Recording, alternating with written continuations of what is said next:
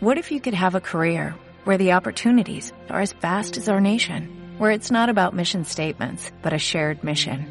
At U.S. Customs and Border Protection, we go beyond to protect more than borders, from ship to shore, air to ground, cities to local communities. CBP agents and officers are keeping people safe.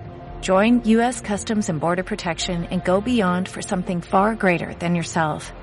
Learn more at cbp.gov/careers. Este es el nuevo episodio de Emprende tu propósito, el podcast donde aprenderás a convertir tu pasión en un negocio online que ames y te permita crear una vida de abundancia, viajes y libertad, conducido por Agos y Vale de Reinvención Inteligente. Hola a todos y bienvenidos a un nuevo episodio de el show Emprende tu propósito. Vamos a estar aquí con Agos. ¿Cómo estás, Agos? Hola a todos, muy bien, muy bien. Vamos a estar hablando entonces en este segundo episodio de esta serie de cuatro episodios que estamos haciendo como hicimos también cuando lanzamos el show, que hicimos también una serie, porque nos gustan las series y las películas también nos gustan, pero sobre todo nos gustan las series.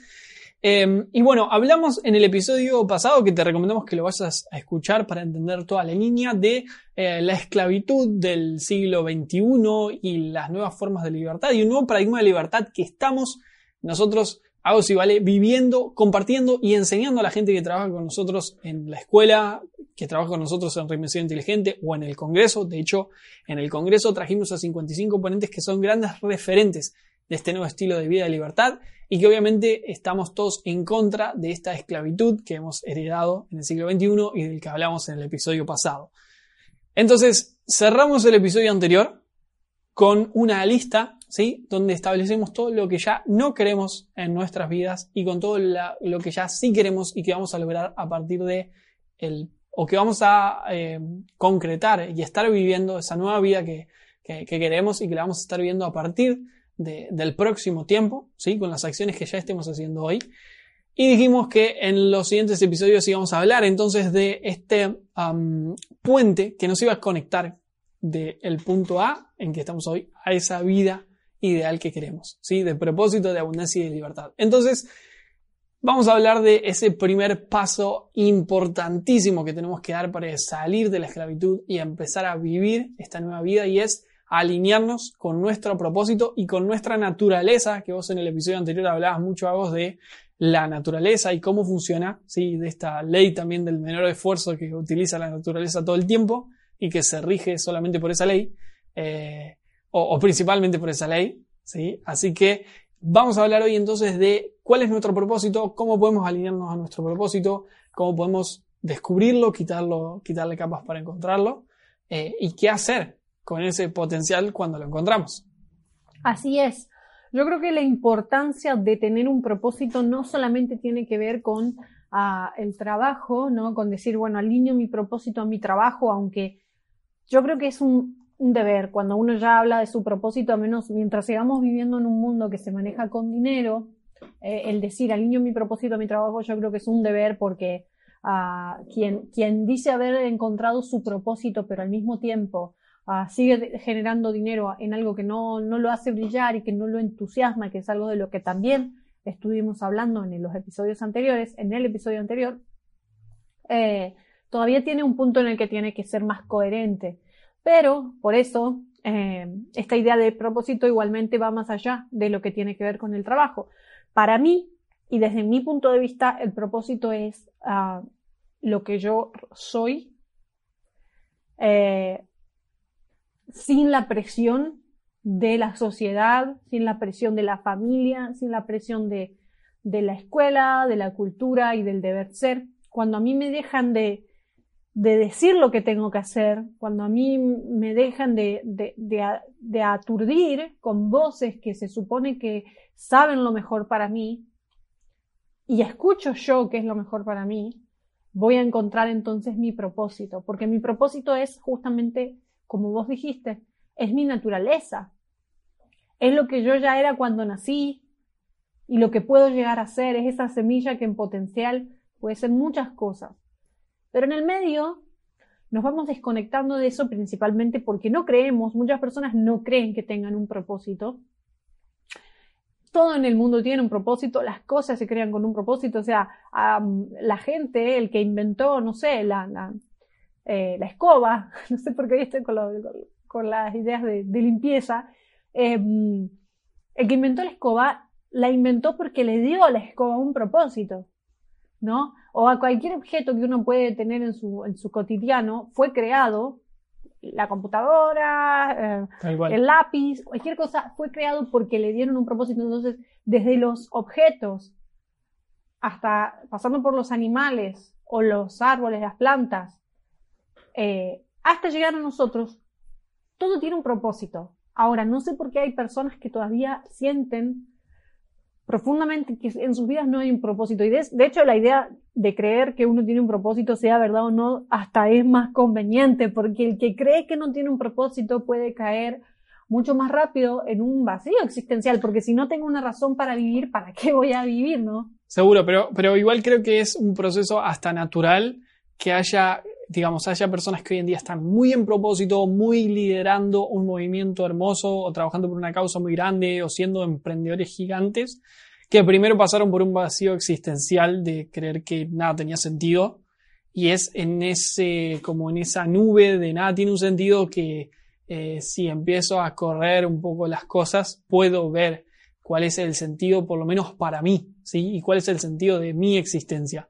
Y digamos también algo que me parece muy importante es Em, recomendarles a todos que vayan a escuchar, eh, creo que subimos un episodio un par de semanas atrás, no sé bien en qué orden eh, iban subidos esos episodios que grabamos, pero grabamos un episodio muy lindo donde hablamos de eh, los cinco mitos, creo que eran cinco mitos más importantes o más frecuentes que la gente tiene sobre el propósito. Sería lindo que los que todavía están como un poco trabados en ese área, primero trabajen en ese área porque nadie va a crear un negocio con propósito si no tiene claro su propósito, eso es como una obviedad.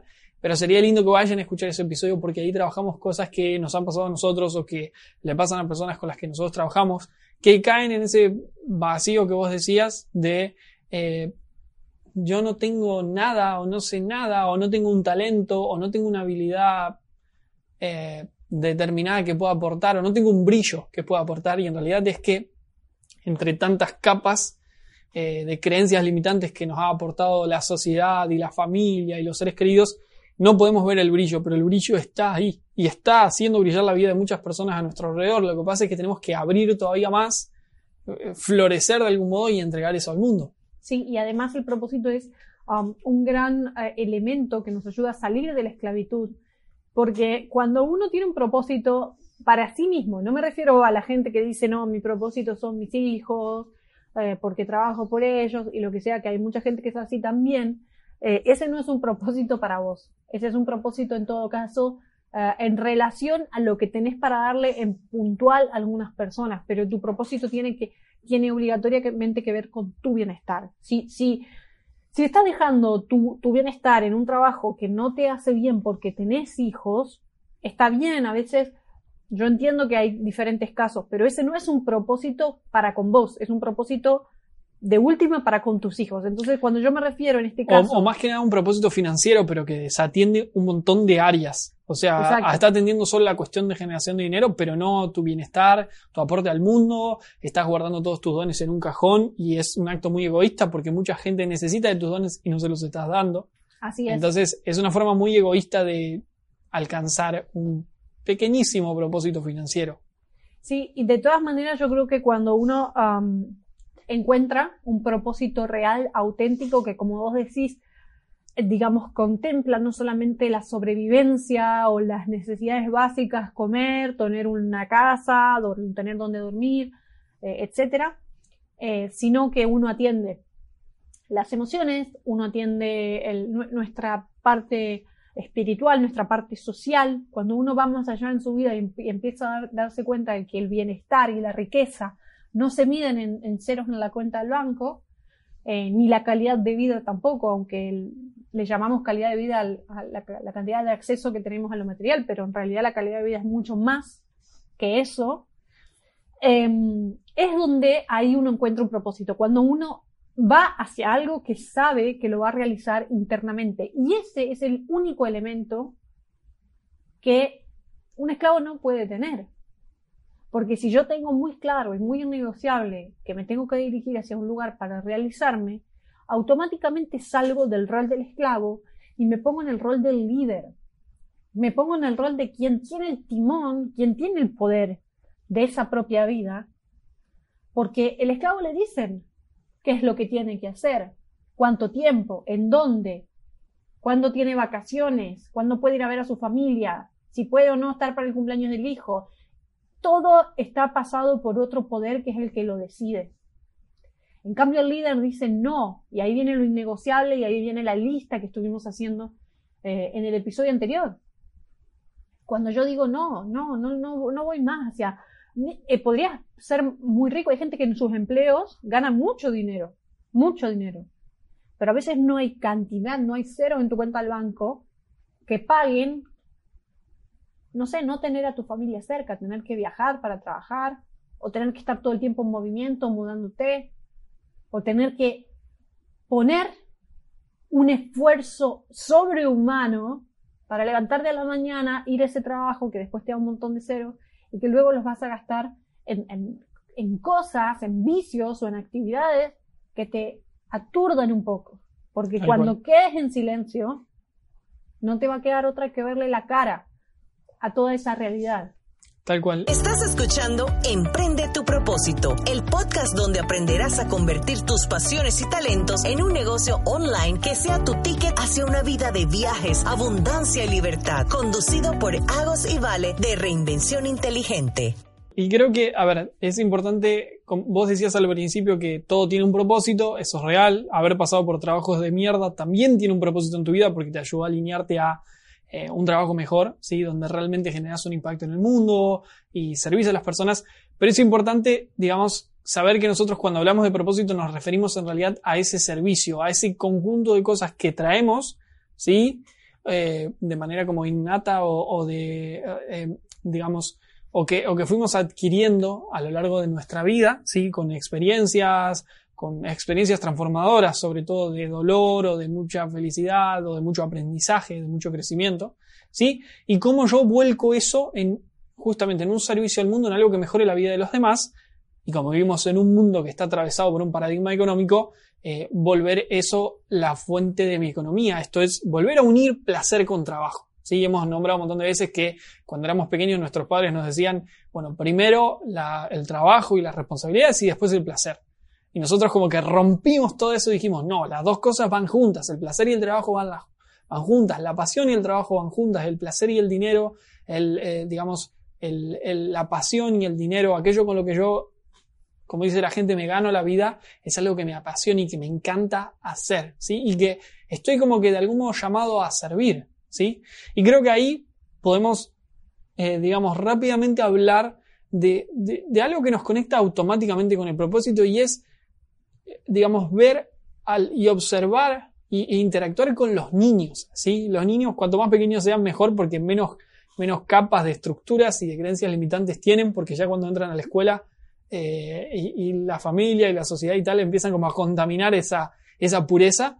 Pero ver a, un niño pequeño, el que tiene hijos, el que tiene sobrinos, el que tiene, ah, no sé, nietos eh, o hermanitos, incluso puede haber casos, eh, uno, digamos, uno entiende esa naturaleza hermosa de que el niño vive en un estado de plenitud y de juego y de gozo, que cuando nos volvemos adultos lo perdemos y que en realidad la tarea es reencontrarnos con ese estilo de vida donde siempre me siento como en plenitud, en júbilo, ¿sí? Y no por estar jubilado, sí, en no sé en otros países, pero en Argentina al retiro se le dice jubilarse y es como llegar al júbilo cuando termino de trabajar, o sea, ¿por qué no vivir eh, esa, esa hermosura, esa belleza, esa alegría todos los años laborales. O sea, tengo que esperar hasta los 65, 70 años para ser feliz. Es una cosa horrible.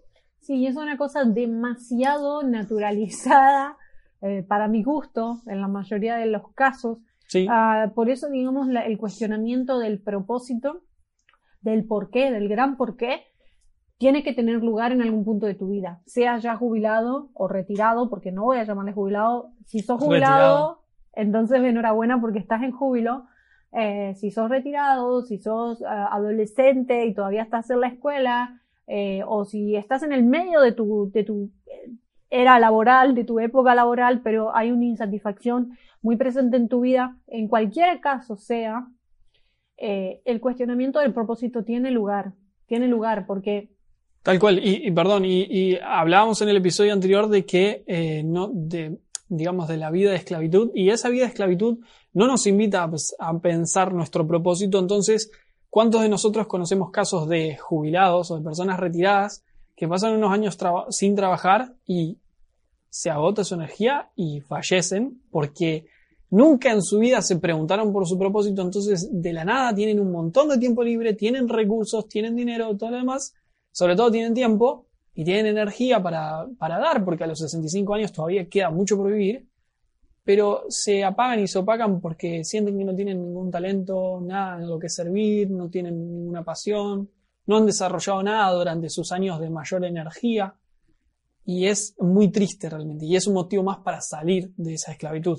Se apagan porque han sido esclavos y un esclavo necesita de un amo que le diga qué es lo que tiene que hacer. Tal cual. Cuando falta ese amo que te dice lo que hay que hacer cada día, hay un hueco muy difícil de llenar, muy duro.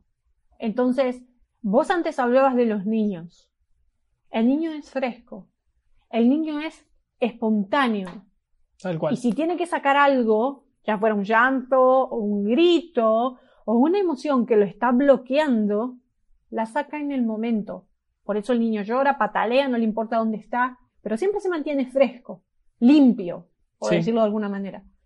En cambio, cuando más vamos creciendo, más vamos acumulando de todo ese resentimiento, enojo, dolor, piedritas que vamos, que van bloqueando, que nos van bloqueando internamente y que no hemos sacado. Entonces, cuando uno llega a esa edad, si uno no vivió una vida en la cual se atrevió a ir hacia adentro de uno mismo, que se atrevió a cuestionarse, que se atrevió a mantenerse como a, instalar las actualizaciones en uno todo el tiempo, llegamos a los 65 años, nos retiramos y al segundo año después del retiro tenemos 67 años no sabemos qué hacer con nuestra vida y tenemos una profunda depresión, porque todas esas piedritas salieron a la luz y nos están enfrentando y no tenemos herramientas, no carecemos, hemos perdido en el camino las herramientas existenciales que nos permiten sentirnos plenos como los niños. Entonces, el cuestionamiento nos lleva al propósito. Y el cuestionamiento nos lleva a seguir en esa línea en la que siguen los niños, con todos los cambios, ¿no? Porque los niños también, digamos, son un ejemplo a seguir en muchas cosas, pero los adultos somos un ejemplo a seguir en otras tantas. O sea, no pretender vivir toda la vida como si tuviéramos seis años, eh, creo que es un poco que, tampoco es el ideal, ¿sí? Pero Tal cual. Pero hay cosas importantes que tomar de esa edad que se van perdiendo, que son súper importantes, que tienen que ver mucho con el propósito y con la, vida feliz. ¿sí? Incluso hasta cuestiones que tienen que ver con estudios, digamos, que se han hecho donde no tengo el dato preciso, me encantaría tenerlo porque se me acaba de ocurrir, pero hay una diferencia, se ha visto una diferencia de la cantidad de veces que los niños versus los adultos se ríen en un día, ¿sí? O cada día, ¿sí? Y es como que los niños se ríen como, no sé, 5, 6, 10 veces más quizás que los adultos es, una cifra y una diferencia bastante alarmante, ¿sí? Y eso es producto de que vamos perdiendo toda esa esencia y esa plenitud y nos empezamos a embarcar eh, en una vida totalmente prefabricada por la sociedad de conseguir el empleo, las ocho horas o más, hay gente que mucho más diarias, entregar cinco o seis días de nuestra vida para tener un día libre o dos semanas de vacaciones, en fin, todo lo que hablamos eh, en, la, en el episodio pasado y creo que hay algo hermoso, hermoso y es un momento de transición, ¿sí? Eh, muy lindo que se da y, creo que es importante marcarlo porque hay gente que dice, ok, pero ¿y todo esto del propósito para qué? ¿Sí? Y yo me acuerdo cuando, digamos, yo todavía estaba trabajando en un empleo eh, y organizamos un evento, ¿sí? Organizamos un retiro con un amigo nuestro que, es escritor, ¿sí? Y me acuerdo que eso fue, creo que, el primer dinero que yo generé, ¿sí? Que yo gané desde mis talentos. O sea, yo a ese evento me acuerdo que fui a tocar el piano y lo organizamos y tal, y, y desarrollé ahí varios talentos, ¿sí? No quizá el talento más comunicativo que desarrollamos hoy, sí, pero sí muchos talentos relativos al emprendimiento, en ese momento a la música y al arte, ¿sí? Y me acuerdo que fue una de las sensaciones más hermosas que viví en ese momento al decir, acabo de ganar todo este dinero, que era una cifra bastante abundante también, ¿sí? Eh, porque me había abierto también a la abundancia y a dar, pero además es un dinero que lo gané durante un fin de semana que había durado el evento, divirtiéndome, haciendo amigos, tocando el piano, que es algo que me encanta, comunicándome, eh, organizando, emprendiendo. O sea, había pasado un fin de semana espectacular y había ganado lo mismo que en un mes de levantarme todos los días a las 6 de la mañana, ir a trabajar a una oficina, no sé, salir a las 2 de la tarde, estar todo el día dedicándome a tareas que no me gustan. Entonces, cuando uno se alinea con el propósito y se da eso por primera vez, porque después uno también lo naturaliza un poco, de que hace ya años que uno vive lo que le gusta y es diferente, pero ese primer proceso es como, wow, esto es hermoso. Y si lo hago de manera estratégica, que ya lo vamos a ver en los próximos episodios, puedo ganar muchísimo haciendo cosas que me gustan sin, sin sentir ese esfuerzo y eso de que hago y, tengo que tirar como de una carreta que no se mueve, ¿sí? Eh, y además dedicándole el tiempo que realmente quiero, no 20 horas, eh, perdón, me fui un poco, 10, 12 horas, 8 horas por día, sino que capaz que le puedo dedicar 3, 4, 5, ¿sí? las que yo desee, o, 10 si me encanta y está muy bien. Lo que pasa es que, digamos, el propósito en ese sentido también funciona como eh, una brújula. Cuando uno no tiene un propósito y uno inicia un negocio, es mucho más fácil que uno pierda el sentido de orientación, sobre todo cuando las cosas no van bien que es algo que en los negocios eh, puede que te suceda. Estás en una etapa en la que estás aprendiendo, estás entendiendo cómo, cómo hacer que tu negocio crezca. A veces uno toma decisiones que le enseñan, que, las toma solo para aprender cosas y no para crecer, porque a veces uno toma decisiones que mucha gente podría considerar equivocadas. Entonces, cuando uno está en un negocio que realmente no, no siente propio, no siente como, como algo que lo enciende interiormente, que lo entusiasma, que le trae a Dios en mí, como hablábamos en el episodio anterior, uno no sabe de dónde agarrarse para poder seguir, porque la falta de motivación es tal que dice, yo no voy a pagar este precio, no voy a seguir trabajando tan duro para ver estos resultados y encima ganar solo dinero. ¿no? O sea, ganar solo dinero, y ese es el punto. Ese es el punto. Y ese es el, lugar donde uno ya dice, no voy a ganar solo dinero pagando con mi tiempo, pagando con mi, con mi estrés, Tal cual. Con mi cuerpo muchas veces, porque hay personas también que ponen su cuerpo en un trabajo y, y, lo lastiman en un trabajo que no les gusta.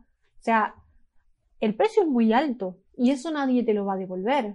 Tal cual. Mira, en ese sentido es como el, el precio en realidad de algún modo es como el, eh, a ver, podemos entender como el, dar y el recibir. Todo lo que yo pongo de mí, que a veces es la salud, el estrés, la frustración, eh, mi tiempo, mis talentos y tal, y todo lo que recibo. ¿Y cuántos de nosotros por momentos no hemos sentido que ese dar y recibir era equilibrado? Sentimos que dábamos un montón, incluso dejábamos muchas cosas sobre la mesa que no deberíamos haber dejado, como la salud, eh, la, bueno, decía recién, la frustración, el estrés y tal, a cambio de un recibir de una paga que no es solo en dinero, que parece estar desequilibrada. Incluso gente que se dedica a su propósito y siente que, que ese dar y recibir está desequilibrado. Lo nombro porque vamos a estar trabajando mucho sobre esto en eh, episodios siguientes, sobre todo en el episodio siguiente y en el que viene, ¿sí? donde vamos a hablar de ya estrategia, mentalidad, proceso de manifestación y cómo equilibrar eso. Porque hay mucha gente hoy dedicándose a su pasión, pero que no logra vivir de eso.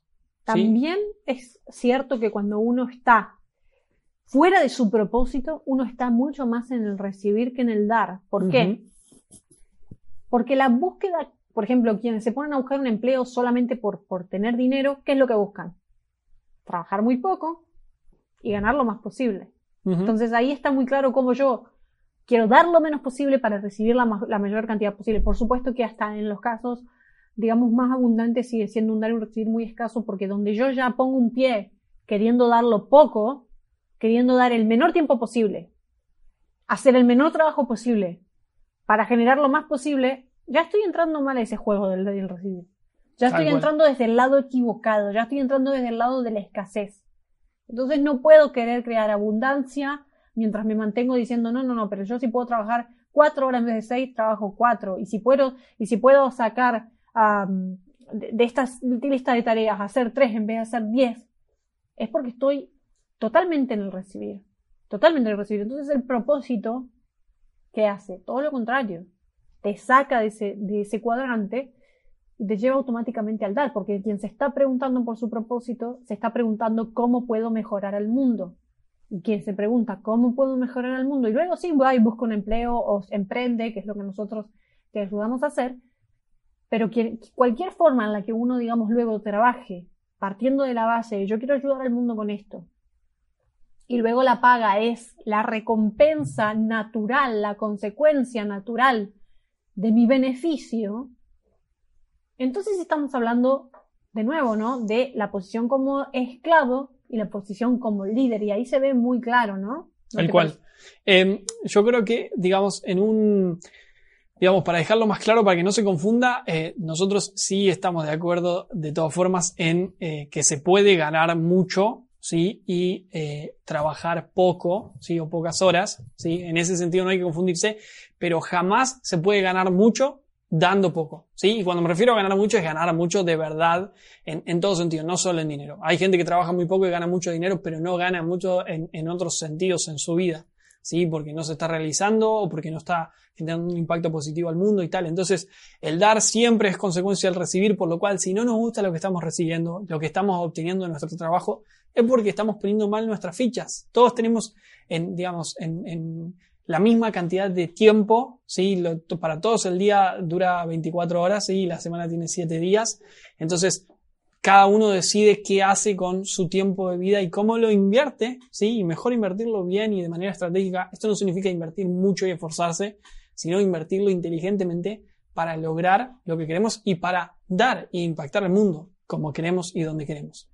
Exacto. Por eso me parece que digamos, empezar a preguntarse por el propósito es el primer paso, el paso que nosotros recomendamos para salir entonces de esa esclavitud donde gane poco, gane mucho, porque la esclavitud no tiene que ver con, con el dinero de mi cuenta, sino que ya lo hablamos, es una esclavitud existencial y es una, esclavitud que, cuando nos cuestionamos la vida que tenemos en una bruta honestidad, nos decimos, soy un esclavo, soy una esclava. Es no, no hay lugar para el debate ahí. O sea, es una certeza que uno tiene en un momento cuando uno deja de mentirse y deja de, de, disfrazar su vida de un optimismo que no es espiritualidad, sino que es un optimismo eh, que viste todo lo negativo, lo intenta vestir de blanco, pero la cosa sigue estando bien negra, por más que la intente vestir de blanco, y tarde o temprano esa careta se cae. Entonces, no eh, te creas más espiritual por creer que todo está bien o por, o por eh, el fin de semana hacer cosas muy espirituales y durante los otros cinco días de tu semana estás sufriendo y haciendo algo que no te hace bien. Ese es el primer paso para salir de la esclavitud. Y cuando ya tomaste la decisión de cortar el círculo vicioso, entonces el siguiente paso es decir, ok, ahora qué quiero dar. Me voy a dedicar a dar. Me voy a dedicar a dar y hacerme bien, ¿no? ese altruismo egoísta del que nosotros hablamos doy, pero al mismo tiempo es un placer, no es que me cuesta, no es que doy hasta que me duela, que esa es otra creencia que tenemos a veces. Así que yo creo que está bastante claro el concepto y que no sé si quieres agregar algo más. Sí, yo creo que para el que está muy perdido realmente en ese sentido, le recomendamos que vaya a escuchar eh, las ponencias gratuitas que hay del Congreso Propósito, Abundancia y Libertad, que les vamos a dejar el enlace en la descripción, pero sobre todo que se pregunten, que sea una única pregunta que Solo con contestar eso yo creo que ya uno gana un gran terreno en el propósito o en la certidumbre sobre el propósito y es si el dinero no importara, ¿sí? De algún modo todas las cosas que yo me creo que tengo que hacer, todos los compromisos no importaran por un minuto, tuviera todo el tiempo y todo el dinero del mundo, ¿qué estaría yo haciendo? ¿Sí? ¿Qué, ¿Qué, es lo que yo estaría brindando hoy y qué es lo que yo estaría haciendo que me produzca un gran bienestar a mí eh, este egoísmo altruista del que hemos hablado muchísimo, ¿sí? Pero que sea altruista en el punto de que esto hermoso que yo hago y que, y que me produce mucho bienestar ayuda a los demás, ¿sí? Em, creo que eso es algo muy importante que todos nos podemos llevar para reflexionar respecto al propósito. Y en los próximos episodios, entonces vamos a ver ya cuestiones, estrategias, prácticas y técnicas internas y externas para vivir de nuestro propósito y vivir en abundancia y libertad, una vida de abundancia y libertad en propósito. Así es, así que muchas gracias por estar con nosotros en este episodio y nos vemos en el siguiente de esta serie. No te los pierdas porque son un gran todo y estoy segura de que te van a gustar un montón. Así que nos vemos en el siguiente. Acabas de escuchar Emprende tu propósito, el podcast donde cada semana Agos y Vale te ayudan a convertir tus pasiones en un negocio digital de éxito. Si te quedaste con ganas de más, ve a www.reinvencioninteligente.com barra regalo y accede al regalo que preparamos para ti.